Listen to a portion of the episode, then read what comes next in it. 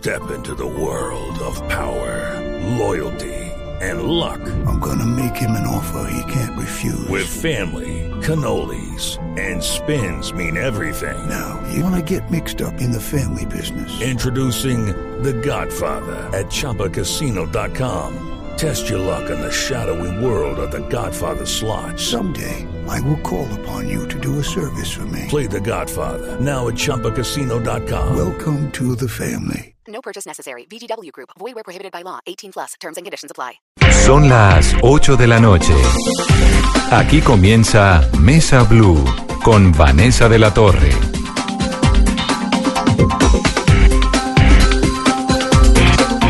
Ocho en punto de la noche, bienvenidos.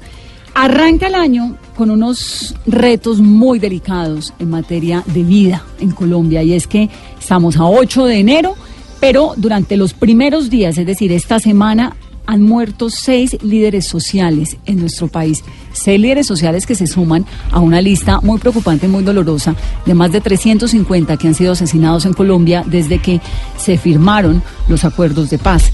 El año pasado fue especialmente muy triste. 164 líderes sociales y defensores de derechos humanos, según el sistema de alertas tempranas de la Defensoría del Pueblo. Durante los 100 días de mandato del presidente Duque se registraron 120 asesinatos de líderes. Eh, 48 en el Cauca, 33 en Antioquia, 19 en el Valle, 18 en Norte de Santander y Putumayo, 13 en Nariño, en Córdoba, en Meta, en el Caquetá. Es decir, realmente es un panorama muy preocupante y es muy triste, porque esto es gente que es trabajadora, que busca el bienestar de los derechos humanos, que da clases en escuela, como el caso, por ejemplo, de la señora Maritza Quirós Leiva, que era parte de la mesa de víctimas de Santa Marta, una afrocolombiana preciosa de 60 años, con cinco hijos. Y a esta señora la mataron, una señora que además ha vivido todo tipo de desplazamientos, que su a su marido lo habían matado anteriormente. Es decir, el nuestro es un país que siempre ha sido muy violento, pero que ahora, pues a comienzos de este año, nos parte el corazón como un cuchillo con mantequilla. Y queremos en el programa de hoy tratar de comprender qué es lo que está pasando, por qué este nivel de violencia, qué está haciendo el gobierno, los están protegiendo o los están dejando morir. 8-1, comenzamos.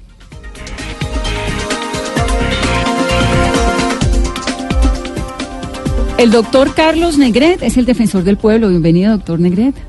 Póngase los micrófonos si quiere. El- Mientras tenga el micrófono, usted verá si pone los audífonos o no. Bienvenido. Yo no sé mucho de esto, pero bueno, ¿Se confunde? bastante.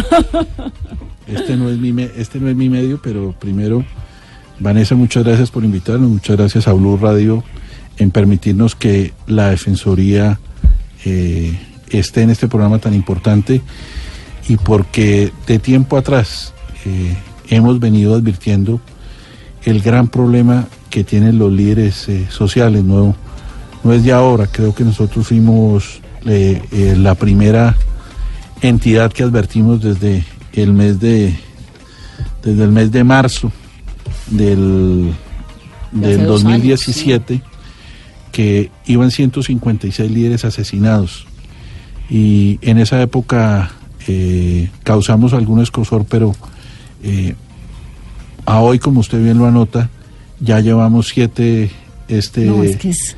y es eh, imposible que no digamos qué está pasando en este país cuando tenemos 431 líderes asesinados en los últimos 36 meses. Eh, y Dígame, dígame esa cifra que usted tiene. 400. la cifra es muy... Es muy Yo tengo 164 líderes tenemos todo el año anterior. Eh, cien- para, a ver, te- 2016, Sí. 133. 2017, 126.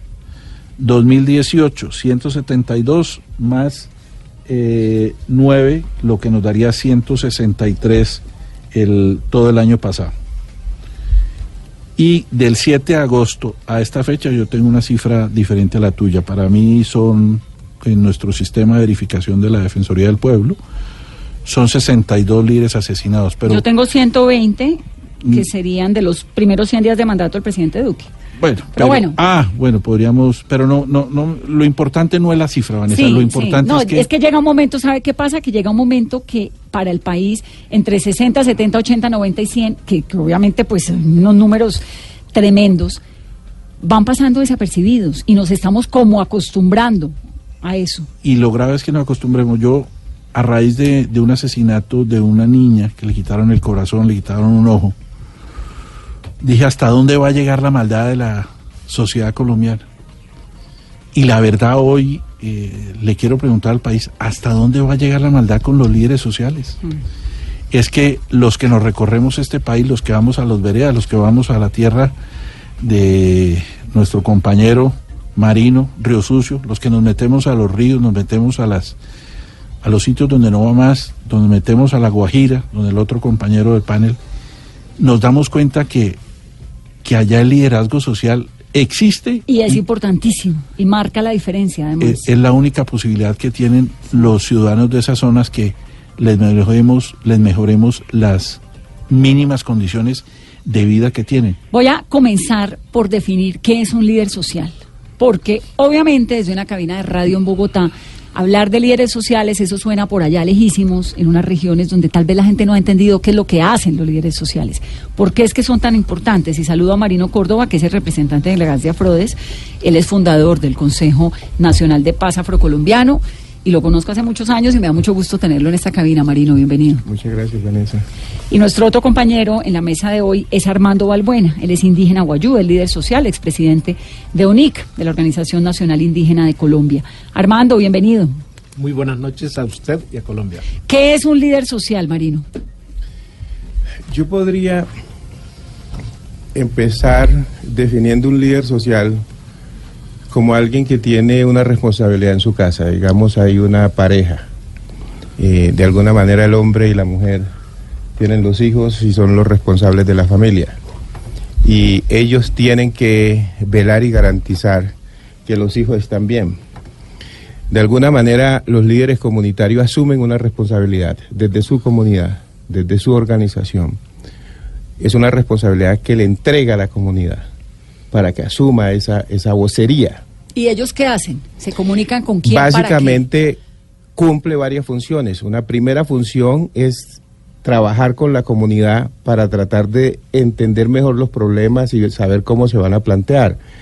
Y en segundo lugar es buscar a las instituciones responsables de atender los problemas para que puedan entrar a solucionarlos o atender a la comunidad en ese sentido. ¿Los problemas van desde qué? ¿Desde no hay agua? No, hay en esta agua. escuela? ¿Desde qué hasta eh, qué? Dime a mí, yo soy del Chocó, de Río Sucio, como lo dice aquí el señor defensor del pueblo. Yo me formé cuando estudiaba, porque mi papá era un líder comunitario también. Pero yo iba a la escuela y tenía que caminar una hora de la casa a la escuela y era camino de barro. Para llegar a la escuela, básicamente no teníamos maestro. Eran maestros que pagaban los padres de familia para que nos dieran clase. ¿Qué hacía mi papá? Básicamente ayudar a organizar a la comunidad para que tuviéramos maestros, para que los caminos estuvieran bien, para que hubiera buena atención. Y luego comunicarse con el señor alcalde para que el alcalde eh, atendiera la problemática de la comunidad. Mire, señor alcalde, en ese sitio falta un puente. Estos muchachos de este colegio no tienen techo. Exactamente, ese es el papel del líder. Pero el líder va más allá, Vanessa. ¿Es un hombre o es una mujer? Es un ser humano. Tiene hijos, tiene papá, tiene hermano. Es un ser humano que le importa a este país, que lucha o trabaja con su comunidad para que esa comunidad tenga atención del Estado. En algunas zonas del país, nosotros en el marco del conflicto armado, se, se- de, de alguna manera se dividió, se dividió el país. En Colombia hay unas zonas denominadas como zonas rojas. A esas zonas rojas nunca ha llegado el Estado. Ahí hemos vivido nosotros. ¿Qué tiene que hacer el líder comunitario? Tiene que trabajar con la comunidad para ver cómo le atienden los problemas de esa comunidad, porque el Estado nunca llegó. Ahora, ¿de qué viven los líderes sociales? ¿Tienen un sueldo? ¿La comunidad les, les, les aporta? ¿O en el caso de algunas personas tienen una tienda, pero además hacen un trabajo social? ¿O el, hay unos sueldos? el ¿o líder comunitario es un hombre o una mujer que se entrega por convencimiento, por amor, por pasión a este trabajo. No tiene un sueldo. De nada. ¿Tu Fíjate- papá de qué vivía? Mi papá era un campesino, trabajador del campo. Él cuando iba y atendía las reuniones de la comunidad los fines de semana, durante la semana estaba dedicado a su trabajo en la finca. De eso vivía mi papá. ¿Y era una finca campesina? Es una de finca productiva? campesina, de plátano. eh, él es una persona también que se dedicaba mucho a- a- al, al corte artesanal de madera y con eso nos, nos digamos, nos, nos apoyaba a nosotros como la familia, parte de esa familia. El líder comunitario es esa persona que no tiene un sueldo, no tiene unas vacaciones. Fíjate, nosotros trabajamos todos los días del año nos movemos en diferentes lados y no tenemos una vacación, ¿Y pensión de hablar? ni pensión. Pues de dónde vamos a tener pensión? Fíjate, ¿Sistema y de salud? tampoco hay sistema de salud. El sistema de salud de nosotros ha sido más tradicional. Es decir, si a mí me duele la cabeza, si me duele la cabeza, yo voy directamente y busco remedios tradicionales, caseros, para ver cómo soluciono mi problema. Pero el líder comunitario no tiene un sueldo, no tiene unos ingresos. Y eso inclusive ha llegado en un contraste hoy porque en el marco de las medidas de protección que se le brindan a algunos líderes en el país, el gobierno, a través de la Unidad Nacional de Protección, le entrega un esquema a los líderes y esos líderes se ven más enredados con un esquema de seguridad porque no tienen siquiera, en vez de para echarle gasolina al carro o para salir y comer. Es decir, es una serie de problemas No, que pero es que empezando alrededor. por la movilización, es decir, cómo se transportan en medio de trochas y ríos con un esquema de seguridad. Eso es realismo mágico puro. es, es mucho más complica- complicado toda esta, esta realidad. Bueno, ahora que, que, que hablas de los esquemas de seguridad, acaba de decir Carolina, la ministra del Interior, que en esta semana en Colombia se han solicitado cuántos estudios de seguridad. 9.000 estudios de seguridad y adicional una petición también de esquemas de seguridad para líderes sociales, más de mil, más de mil peticiones. para líderes sociales. Ahora, Armando es de La Guajira, ¿no, Armando? Pero Armando tuvo que salir, es indígena guayú, y tuvo que salir de La Guajira en el 2008 por cuenta de amenazas de las águilas negras. Cuéntanos tu historia, Armando. En primer lugar, nosotros los pueblos indígenas somos 102. 39 de los pueblos o naciones están en riesgo físico de extinción. Hay 35 pueblos con menos de 200 personas. Hay más de 90 líderes asesinados desde la nueva presidencia. Y ahí nosotros hacemos parte de una estructura no reconocida oficialmente por el Estado y en la Organización Nacional Indígena Colombia, hemos creado una tipología de vulneración de derechos humanos donde existen 100 homicidios, Cada- 252 amenazas, pero año estos- esta- estas es- 2018. exacto.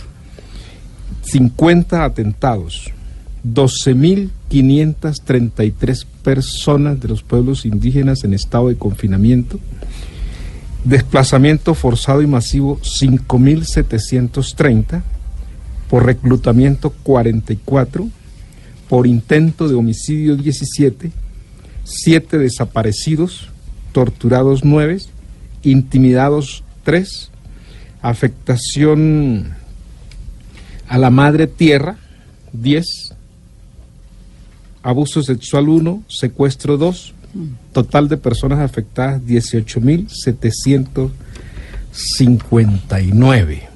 Esto es la realidad del año anterior. Ahora, ¿cuál es nuestra dificultad? Pero antes de que, de, que, de que entremos en la dificultad general, y un poco también para que los oyentes entiendan, ¿no? Y, entiendan de qué estamos hablando, yo quisiera que nos contaras un poco tu historia. Tú eres indígena guayú de La Guajira, ¿cierto?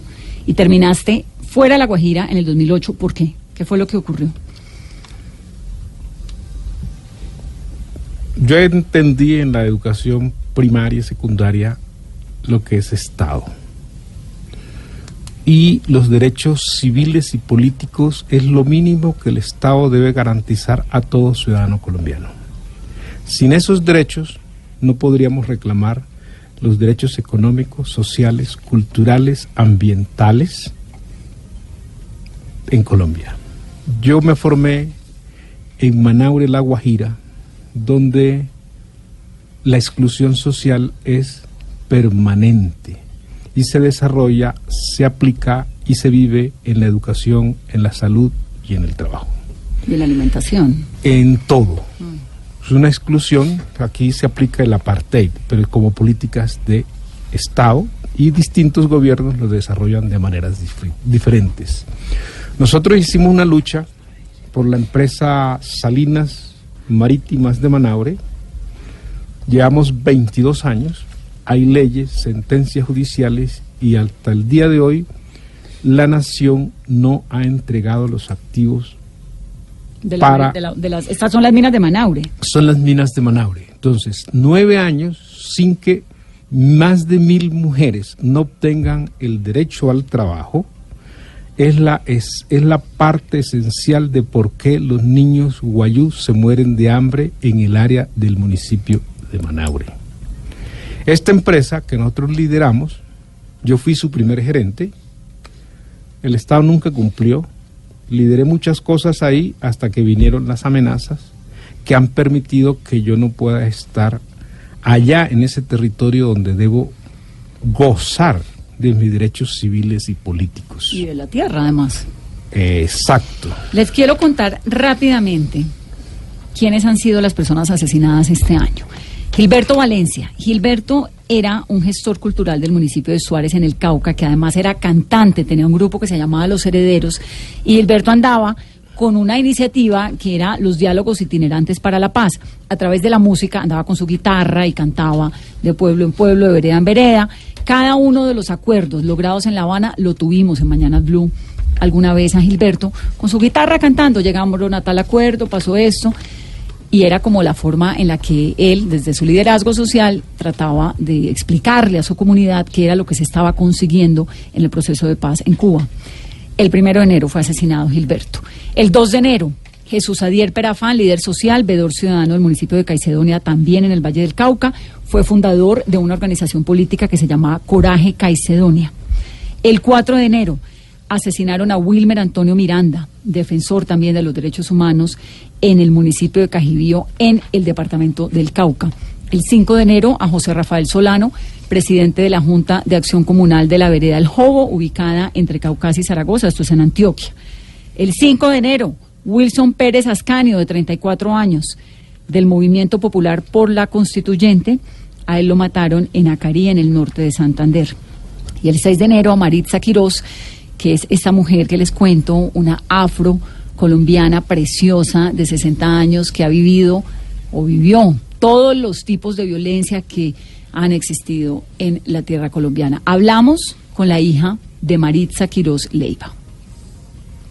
Ariadna es una, uno de los cinco hijos de la líder social asesinada Maritza Quirós, que era suplente de la Mesa de Víctimas de Santa Marta, líderes de las mujeres víctimas de desplazamiento afro en la zona rural también de Santa Marta. Ariadna, buenas noches. Buenas noches, Vanessa. Ariadna, ¿qué era lo que hacía su mamá, Maritza? Bueno, mi mamá hacía varias cosas, eh, dentro de ellas, bueno, ella siempre se caracterizó por ser una mujer muy alegre, una mujer brillante, solidaria, encantadora. Eh, principalmente se dedicaba a la agricultura. Bueno, eso era como vivíamos, nosotros vivimos en un tiempo en la Sierra Nevada Santa Marta. Siempre se dedicó a la agricultura y a la educación nuestra. Y aquí en Santa Marta, pues, eh, bueno, nos tocó venirnos de la tierra por una situación de conflicto que vivimos en el año 2004. Y aquí en Santa Marta, pues aparte de ser ama de casa, de ayudarnos de pronto a salir adelante respecto a nuestros estudios, ella también se dedicó a la modistería. Y por otro lado, pues siempre su corazón estuvo orientado hacia el campo. Ella amaba muchísimo el trabajo del campo y entonces dentro del ejercicio de sus funciones siempre eh, adelantó, desempeñó, diciéndolo de algún modo, labores relacionadas con el campo. Aquí eh, adquirió por medio de un proyecto una finca y dentro de esa finca pues realizaba actividades propias del campo. Por otro lado, eh, adelantaba labores como líder social. Ella siempre, en el caso de las víctimas del conflicto armado, siempre eh, las ayudaba, digamos, en el tema de derechos, de restitución, de conocimiento. Era una persona que siempre eh, le gustaba que las demás personas tuviesen conocimiento acerca de leyes, acerca de todos esos procesos Ya. de justicia y paz. ¿Ella tenía cuántos años, Ariadna? Bueno, actualmente tenía 60 años. 60.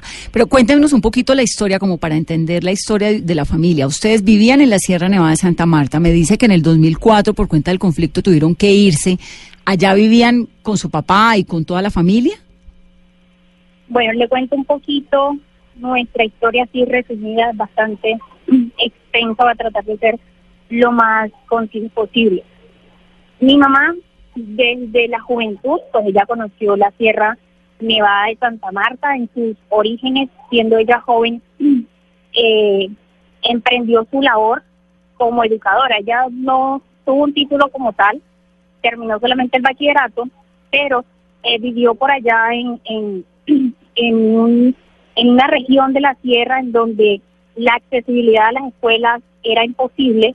Entonces ella emprendió ese proceso educativo, realizaba jornadas de educación, principalmente en educación primaria, a los niños y jóvenes de esa región. Luego de que ella se conoció con, con mi padre, pues eh, armaron la familia, pasaron por ciertas dificultades propias allá dentro de la tierra, porque vivíamos en un sitio bastante alejado de la ciudad y pues no era fácil el, el acceso, digamos, a tecnología, a educación. Ella era, acá, ella era educadora y su padre qué hacía? empírica. Ella empírica, sí. ¿Y su padre qué hacía su padre?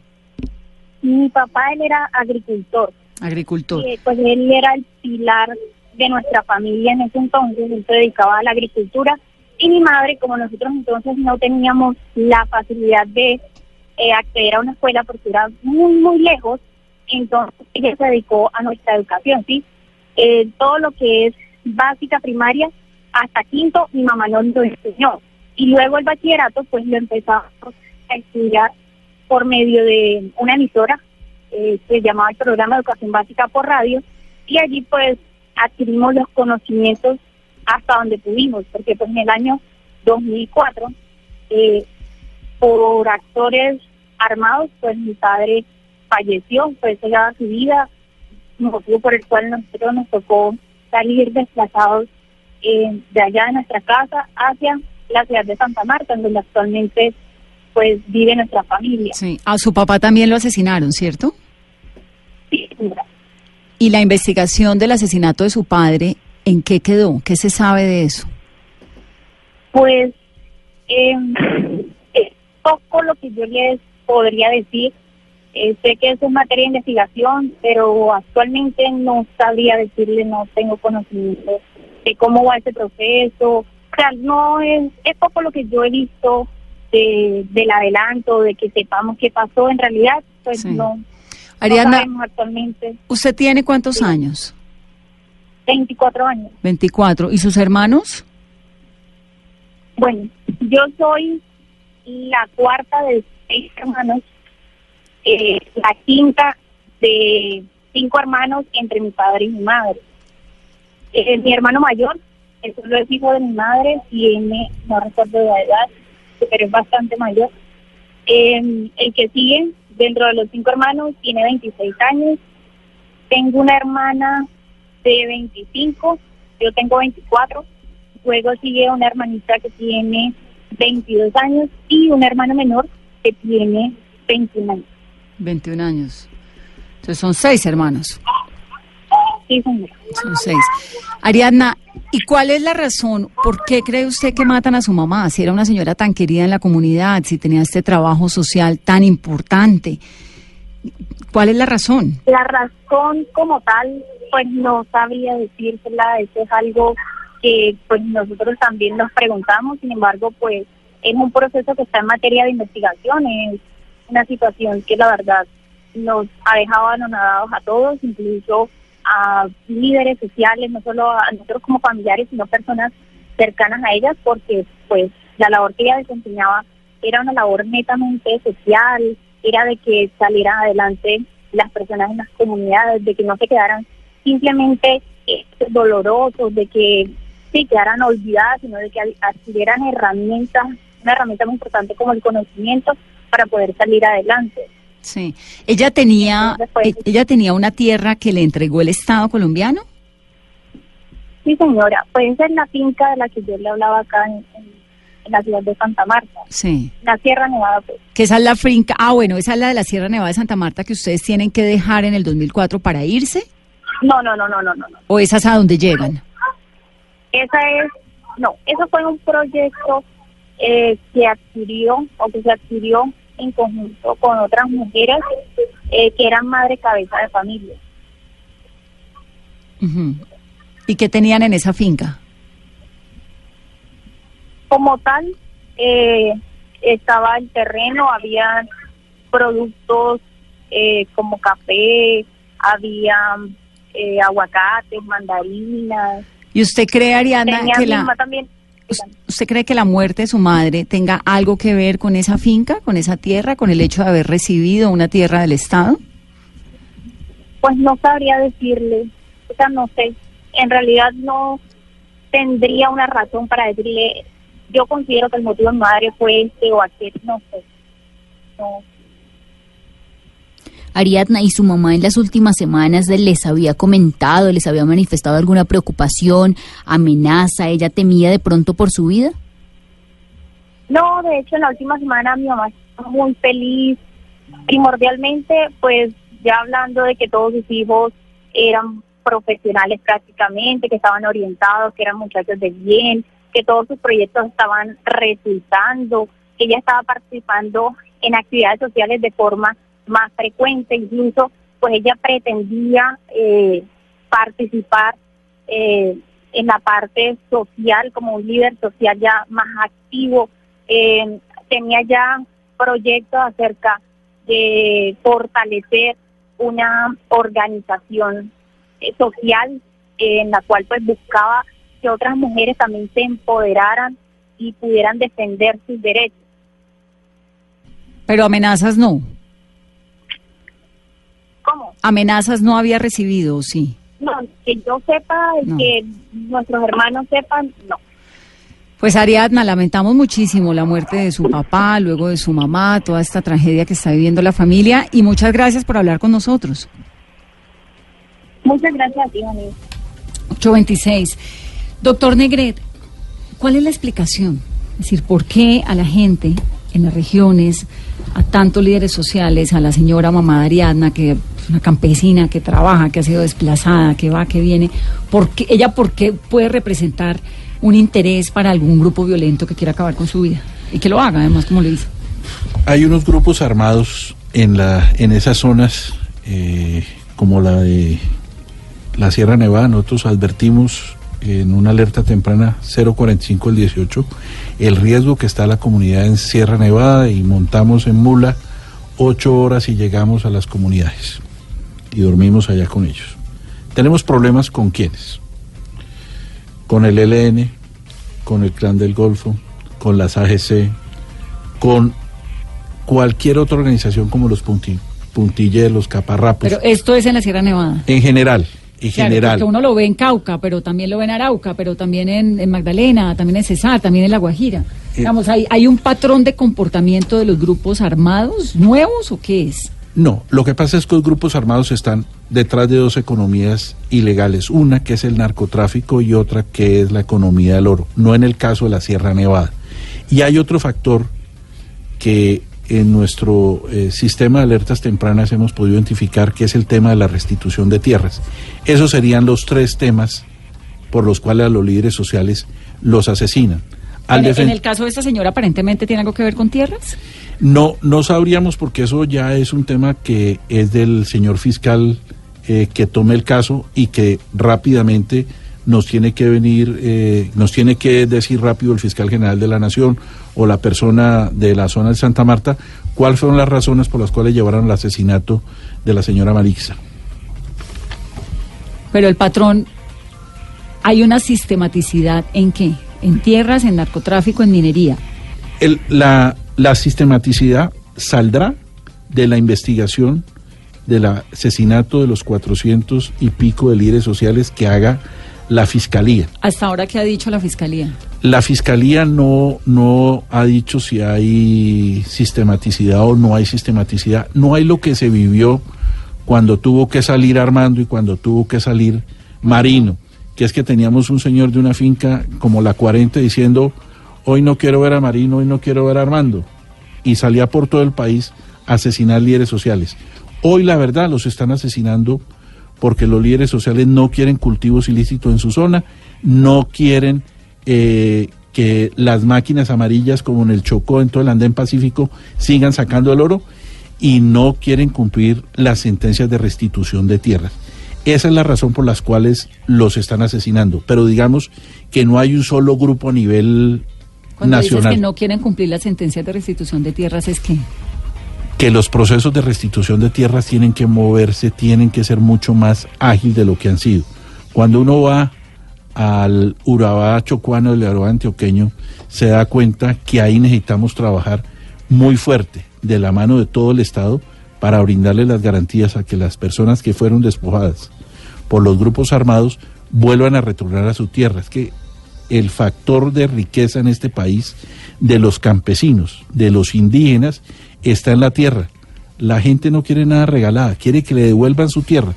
Y como la Defensoría nos hemos venido recorriendo no solamente el defensor, sino 200 servidores públicos todos los meses, perdón, todos los días, todas las zonas. Y ahora vamos a tener la posibilidad de tener la fase 2 y fase 3, donde vamos a poder tener más personas en territorio y como decía eh, Marino, gente que se embarre, que esté en la trocha, que camine el barro, porque no necesitamos estar en Bogotá, sino que necesitamos estar, es donde región donde podemos visibilizar como, hemos lo, como lo hemos visibilizado en marzo del 2017, en abril del año eh, 10 eh, 18, y ahora con esta cifra. Es que esta cifra es absurda. Gracias a Dios hay acuerdo de paz, Vanessa. no. Porque si no hubiera acuerdo de paz, esta cifra sería mucho mayor. Vanessa y doctor Negre, es que justamente la Comisión de Paz, esta mañana en un comunicado firmado por la mayoría de sus integrantes, están rechazando y están pidiendo al gobierno nacional y a las autoridades proteger a los líderes sociales y a las comunidades amenazados. Ellos piden que se cumplan con las garantías constitucionales y con las medidas previstas en el acuerdo de paz. Ellos dan cifras también ¿Quién- ¿Quiénes alarmantes. firman ese comunicado? Ese comunicado lo firman Iván Cepeda, Roy Barreras, Armando Benedetti, Horacio José Serpa, Temístocles Ortega y del Centro Democrático el senador que firma y que hace parte de la Comisión de Paz es. Santiago Valencia. ¿Paloma no está? Paloma Valencia no aparece en la lista de los que firman este comunicado que hace la Comisión de Paz.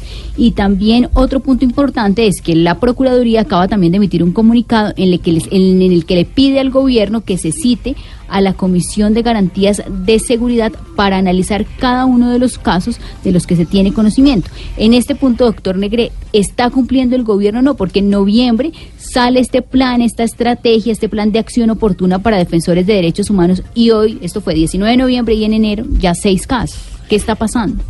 Realmente nosotros en la última, en la, en la primera reunión del programa eh, de acción oportuna PAO, donde estuvimos el señor fiscal, estuvo, eh, estuvimos todos los invitados que hay, que es el fiscal, el señor procurador no pudo asistir, fue el fiscal general, fueron las fuerzas militares.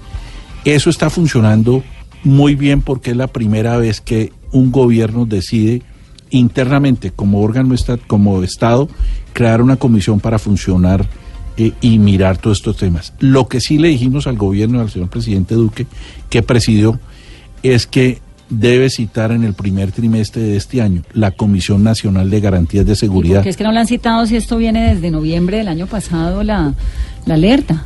Eh, digamos que la Comisión Nacional de Garantías de Seguridad eh, en el gobierno del presidente Santos eh, se citó eh, una vez en el departamento del Cauca, donde se tiene el deshonroso primer lugar donde el mayor líderes sociales asesinados, y siempre se hizo unas reuniones en Palacio de Nariño. No fueron, no fueron muchas, pero fueron muy importantes porque ahí se escuchan a las plataformas de los derechos humanos y nosotros aspiramos que en este primer trimestre se haga. Nosotros de todos modos el 21 de febrero vamos a hacer una citación a todos los actores para que de la mano de la Defensoría miremos qué está pasando con los líderes sociales y al cumplir casi dos años cuando advertimos que han sido asesinados 156 líderes sociales, 500 amenazados y siguen... no fue un lío de faldas.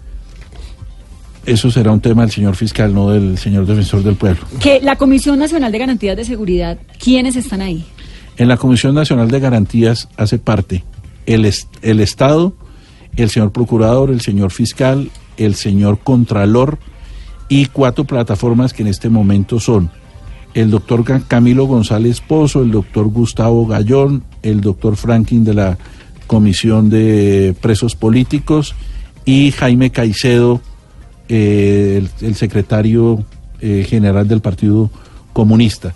Y en esa comisión eh, se llevan todos los casos, hay veces se, se invitan algunas personas, en la última oportunidad que tuvimos con el presidente Santos, invitó, por ejemplo, que me acuerde a Ida Bello y a otras eh, personas, eh, y se miró cuando en el mes de julio, que hubo 24 asesinatos de líderes sociales, hubo una citación de emergencia de la Comisión Nacional de Garantías de Seguridad, porque realmente eh, julio fue el mes eh, atípico en, con esta muerte de 24 líderes. No me queda claro, Carolina, ¿por qué no la han citado?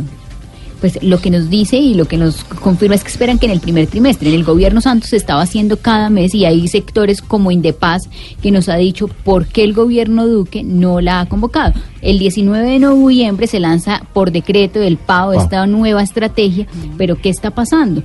Hace pocos minutos, Vanessa, y en el transcurso de la tarde, previo al Consejo de Ministros, la ministra del Interior, Nancy Patricia Gutiérrez, el alto comisionado para la paz y el ministro de Defensa, en un pronunciamiento rechazaron, repudiaron el hecho y anunciaron medidas de protección solamente para la familia de Maritza Quiroz, el caso que acabamos de mencionar. Esperaríamos que en los próximos días se tomen ya decisiones contundentes y puntuales frente a este caso. Mare, qué, qué vergüenza, Vanessa. Pero la Comisión de Garantías no se reunió cada mes. De pronto el doctor Camilo tiene mal eso, pero, pero en los dos años llegamos de proceso de paz. No hubo 24 comisiones, no hubo más de seis, pero fueron efectivas y fueron importantes porque ahí las plataformas de los derechos humanos le dicen al gobierno lo que está pasando, el fiscal dice lo que está pasando, todos nos decimos y las sabe que verdades. es lo más importante que transmiten una sensación de que les está importando lo que está ocurriendo. Que creo que eso pues está haciendo falta. 8.36. Póngame a Elvis Presley, por favor, a ver si nos tomamos un.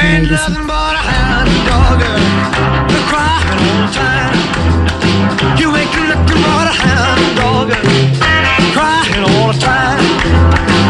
Well, you ain't never caught a rabbit and you ain't no friend of mine. Well, they said you was high class. Well,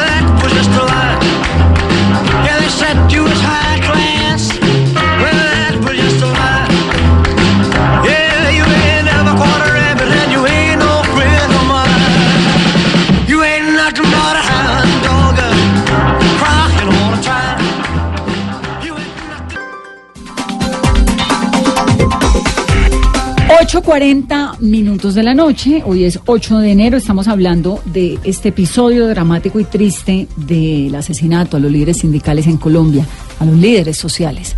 Numeral, Vanessa, pregúntele a los líderes, los estamos leyendo. Octavio, ¿qué están diciendo en el numeral para que quienes nos están siguiendo Sí, hay, hay, hay muchas preguntas para, para nuestros invitados, hay, hay preguntas que tienen que ver con eh, lo que está sucediendo, por ejemplo, ¿quiénes son los que están detrás de tanta amenaza y por qué creen que el gobierno los ha dejado solos? Preguntan eh, para el defensor de- de- del pueblo eh, sobre esta situación. Sí, realmente vuelvo y reitero, quienes están asesinando a los líderes sociales son los que ejercen el control territorial dedicados a esas economías ilegales que es el narcotráfico y el oro y además también la restitución de tierras. ¿Quiénes? Los eh, herederos de las AUC, el ELN, las AGC, las disidencias de las FARC, que realmente han hecho mucho daño y los que nunca, que son diferentes, los que nunca se acogieron al proceso de paz, que son grupos diferentes, ahora tratando como de hacer una, Unas algunas organizadas. haciendo, como tratando de unirse en algunas zonas de- del país. ¿Qué pasó? Marino nos estaba contando hace unos momentos su historia. Usted termina, se va del Chocó. ¿Hace cuántos años no va al Chocó? a su yo tuve- tierra. yo tuve la oportunidad de ir ahorita de afán porque eh, estoy nominado al, al premio Martin Ennals, que es un premio de derechos humanos a nivel internacional, y fui con un periodista que vino de Europa y quería tomar una, hacer una toma del pueblo, entonces estuve con él ahí. Pero mi historia, Vanessa, es... Está inver- estaba inundado el pueblo. Sí, Siempre, bañado, doctor. Mi, historia es la siguiente. Yo era un líder comunitario. Yo era presidente de una organización muy importante en el Chocó, en Río Sucio, que se llamaba OCABA, Organización Campesina del Bajo Atrato. Y esta organización eh, hizo parte del conjunto de organizaciones que para la constituyente del 91 eh, logramos incorporar el, el- el artículo transitorio 55, que luego eh, eh, nos dio la ley 70 se promulgó la ley 70. Y en el marco de esos primeros títulos de la tierra que se dieron en Río Sucio, en el marco de esa ley, vino todo el proceso de persecución y de incursión paramilitar a Río Sucio, conocido como la Operación Génesis. Entonces, claro, yo era el uno, eh, presidente de la organización, era una de las personas que buscaban los grupos armados para asesinar. Yo me salvé de milagro, yo tuve un tiempo escondido en la selva, salí de la selva, eh, me fui a Quito para hacerlo rápido, de Quito salí a Bogotá, llegué a Bogotá y ¿Eso aquí... fue me- hace cuánto? eso fue en el año 96. Diciembre del 96 fue la operación Génesis de Río Sucio. Que la operación Génesis tuvo dos partes. La primera fue cuando llegan los paramilitares y copan a Río Sucio, llegan y se ubican en Río Sucio. Y la segunda ya en el 97 que salen a la zona rural. Y entonces a mí en Bogotá empiezo a organizar a los desplazados, víctimas eh, de esta situación, especialmente afrocolombianos, y me hicieron varios atentados. Ahí me dieron, me, me- me- me dieron un tiro en la pierna izquierda en Ciudad Bolívar. Luego, caminando otro barrio con un compañero, me levantaron a tiro. Yo no sé realmente, yo pienso que esos tiros no me los apuntaron, porque me cogen tan cerca y no me hicieron nada. Bajo esa realidad, algunos congresistas negros pidieron al, a la embajada de Estados Unidos de que analizara mi situación y yo tuve suerte, fíjate, no todo el mundo tiene esa suerte, de tener una visa e irme a Estados Unidos. ¿Y por qué tenía visa? Por esa misma situación, porque es Y que los- consiguió- pidió la visa y se la dieron. no, los congresistas le dijeron, a la- le pidieron a la embajada americana que analizara o que mirara qué podían hacer frente a mi caso. Y, eh, y la embajada inmediatamente me invitan a, voy a una reunión y allá eh, le- que les- me pidieron que les contara un poco la historia, les cuento, me dice, ok, después seguimos hablando. Y créeme que después me, me llaman a decirme, hemos, hemos analizado que su situación es seria. A usted le dan asilo en Estados Unidos. Yo salgo de aquí con una visa y llego a Estados Unidos y aplico para asilo político, que inclusive fue respaldado por la misma embajada en ese entonces. O sea, la suerte que yo tuve para llegar a Estados Unidos es una suerte, eh, digamos, importantísima. Y en Estados Unidos pues empezamos a trabajar con la bancada de congresistas negros, con organizaciones de derechos humanos, sindicatos. Eh, yo trabajé para Casa de Maryland, no sé si de pronto conociste Casa de. Maryland. Por supuesto que sí, Eh, que era, es- una de las grandes instituciones de de organización a los inmigrantes, migrantes. exactamente. Yo era, yo era senior organizer allá. Y luego me vine a trabajar papá? con los sindicatos. No, mi papá tuvo que salir. Después que yo salgo de, Río Río Sucio, Sucio. mi papá tuvo que esconderse porque la persona que llegó a Río Sucio al mando de los paramilitares, es César Arce, este muchacho que era un muchacho del pueblo, todo el mundo lo conocía, como no me conseguían a mí, le dijo a mi papá que tenía que matarme donde me encontrara. Entonces mi papá estuvo escondido seis meses en su casa en Río Sucio, sin salir, pero y, un día por casualidad mi papá sale a tomar el sol y de pronto viene César. Y mi papá trata de huir para esconderse. Él le dice, no, no, tranquilo, no, no, no corra. Yo necesito o ando buscando a su hijo. No sé. Ahora, ¿qué hay de cierto? Porque uno escucha, ¿no? En, en- en la gente. No, es que esos líderes sociales, esos líderes lo que son es unos guerrilleros, ayudan a los grupos armados, están escondidos. ¿Qué hay de cierto en eso? que las gentes de que vivimos en ciudades como Bogotá ¿No entendemos lo que está pasando afuera? tenemos que ir a recorrer los ríos de este país, las veredas, los caños en los llanos orientales, tenemos que ir a la región, el servidor público tiene que ir allá Y tenemos que hacer un trabajo muy grande de Estado y sociedad, que es la no estigmatización de los líderes sociales.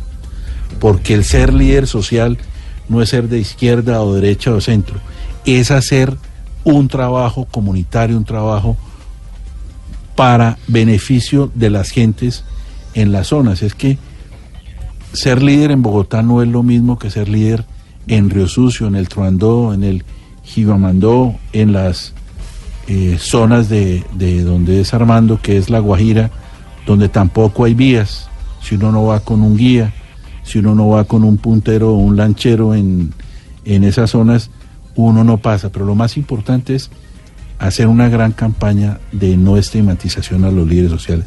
El respeto del Estado como Estado y sociedad, qué pena la redundancia, como sociedad, porque eso es lo que no está ocurriendo y esa es una de las razones también que marcan a los líderes sociales en los municipios más apartados de Colombia.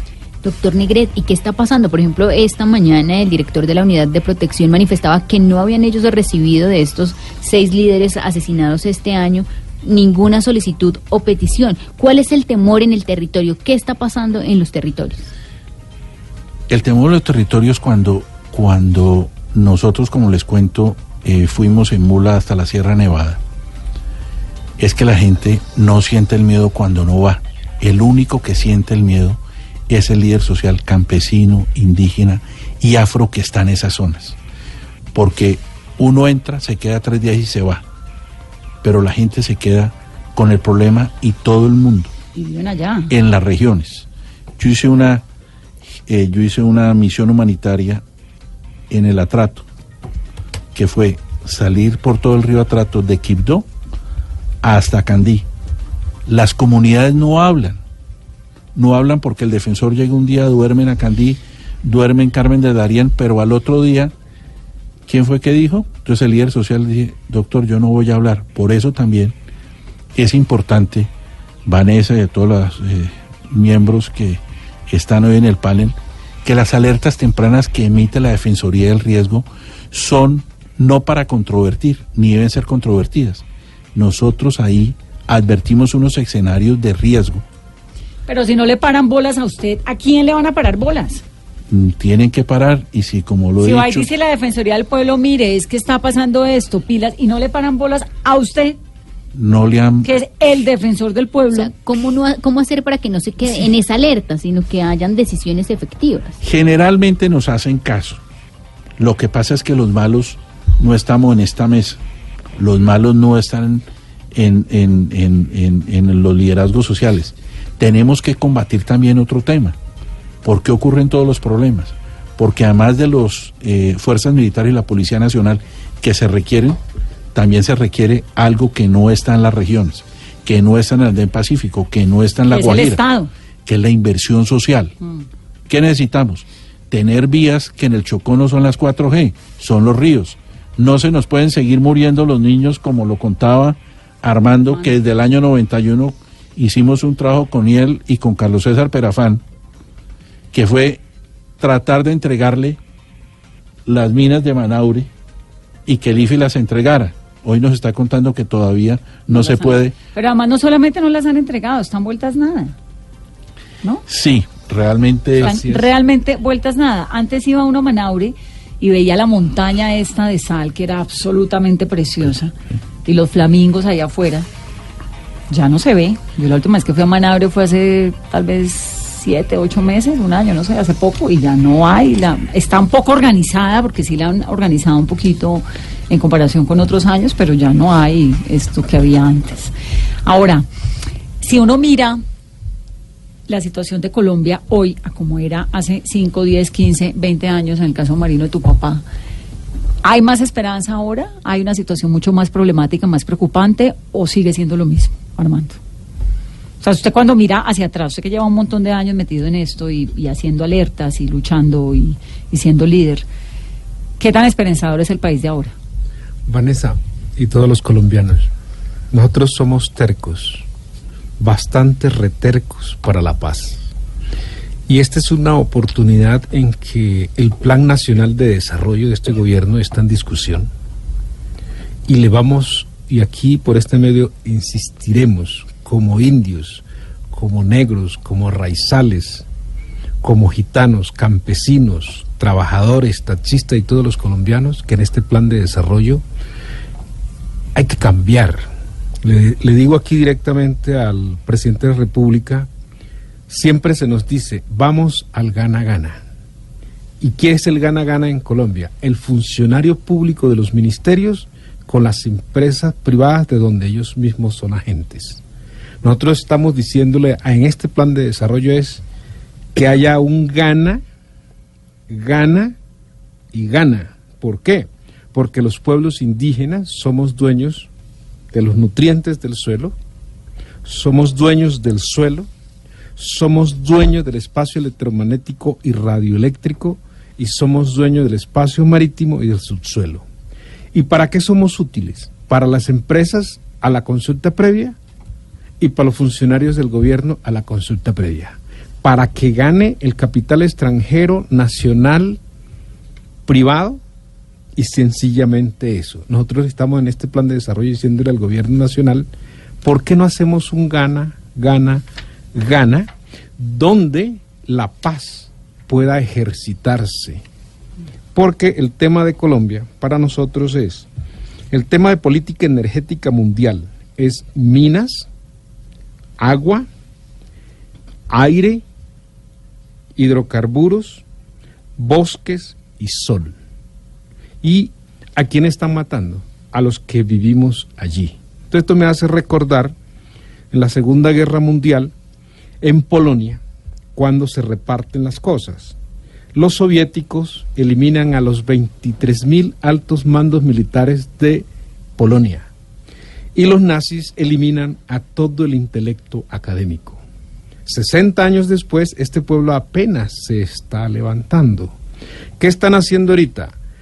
Asesinar, desaparecer por medio de masacres, también al intelecto de los pueblos indígenas, a los líderes sociales, a los que quieren que se aplique la constitución para defender los recursos de la nación y que haya realmente un proceso de paz. Las cosas del narcotráfico, de cada 100 dólares, lo que se discute en Colombia es un peso, un dólar. Sí, lo demás, Los otros es, 99 dólares, ese es un tema de los bancos de los Estados Unidos. Pues, Marino, gracias por venir. Armando, gracias por venir. Doctor Negret, gracias por de- venir. ¿Cuál es su reflexión final? Sí, no, una, una cosa, yo no puedo pasar por alto, eh, eh, digamos, resaltar aquí el papel que hace, que juega la Defensoría del Pueblo en todo este tema y la Procuraduría, pero el señor Defensor del Pueblo aquí presente, el doctor Negret, ha asumido su papel y su compromiso, Vanessa, con la defensa de los derechos humanos, con las comunidades más vulnerables, de ir, de visitarlas, de darle visibilidad y sobre todo las alertas. Lo que tú decías al principio, a mí sí me preocupa mucho que las alertas no tengan mayor, digamos, atención del Estado. Usted saca unas alertas en Río Sucio con la presencia de unos grupos paramilitares y hoy mire todo el problema que tenemos en la zona y eso ha sido en todo el Pacífico. El Pacífico ha sido uno de los más afectados en el marco del conflicto, tanto en la muerte de los líderes como masacres, desplazamientos forzados. ¿qué tal lo que y yo me pregunto si, si nosotros somos o no somos colombianos. Realmente la reflexión está en eso. ¿Somos o no somos colombianos los habitantes del Pacífico? Descuidados, desprotegidos, no hay atención del Estado. Y eso lleva a que los grupos armados tomen posesión como lo están haciendo hoy. Estamos en la situación que estamos. En el Pacífico, en el Catatumbo, en los llanos, El Bajo. Cauca, en la Antioqueño, Sierra Nevada, en el Cauca. Bajo Cauca. Mire, mire, Vanessa, le digo una, una reflexión final. Yo estuve en Resucio en febrero del año pasado y estaba totalmente inundado. Y toda la zona del río Tato está inundada los siete días que estuvimos durmiendo en la región. Y ahí las comunidades indígenas de dos lugares, que es Marcial y Jagual, me dijeron, defensor, estamos confinados. Entonces yo les dije, miren qué fecha tengo. Me dijeron 2 y 3 de marzo. Le dije, listo, 2 y 3 de marzo. Cuando yo llegué, después de 11 horas en la chalupa, porque en esa zona que es el Truandó y el, el, el río, se me fue el otro. Sa- no, eh, Dentro de dentro de el, Chita, el Chitagá, el Chita, bueno, el Chitadó, creo que era. La gente no podía creer que el defensor del pueblo ha llegado. Después de que nosotros llegamos, se acabó el confinamiento que había en el Truando, que había en este par de comunidades.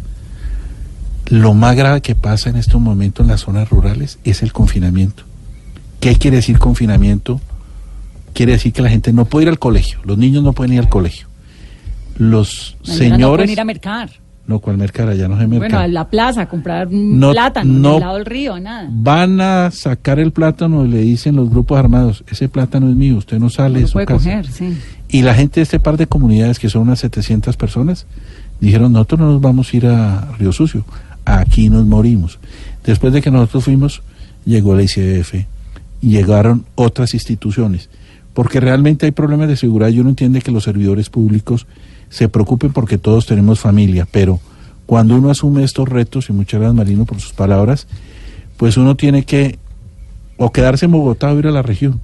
Y el defensor del pueblo tiene que estar donde se visibiliz- visibilizan los problemas.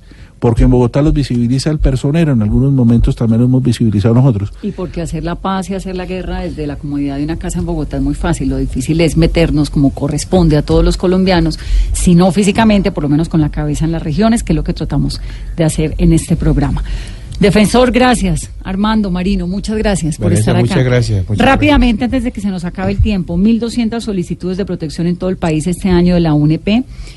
La Procuraduría General le ha solicitado al Tribunal Superior de Bogotá revocar la decisión del juez que le dio la libertad a Guido Nule. Emilio Tapia, condenado por el carrusel de la contratación en Bogotá, está estudiando la posibilidad de apelar a la decisión del juez que el pasado 19 de diciembre le dio el beneficio de casa por cárcel. Dice la Fiscalía, Carolina, 72, están investigando 72 casos de excombatientes de las FARC, ¿no? Sí, son 72 casos, son procesos abiertos para determinar quiénes están detrás de estos asesinatos de excombatientes de las FARC y familiares de exguerrilleros de las FARC. El comandante del ejército, el general Nicasio Martínez, le atribuyó al ELN el secuestro del cabo Ángel Moreno. La Contraloría está revisando posibles desvíos de más de 700 mil millones de pesos a la EPS Café Salud. Así comienza Salud Cop. Salud Cop. Así comienza nuestro año 858.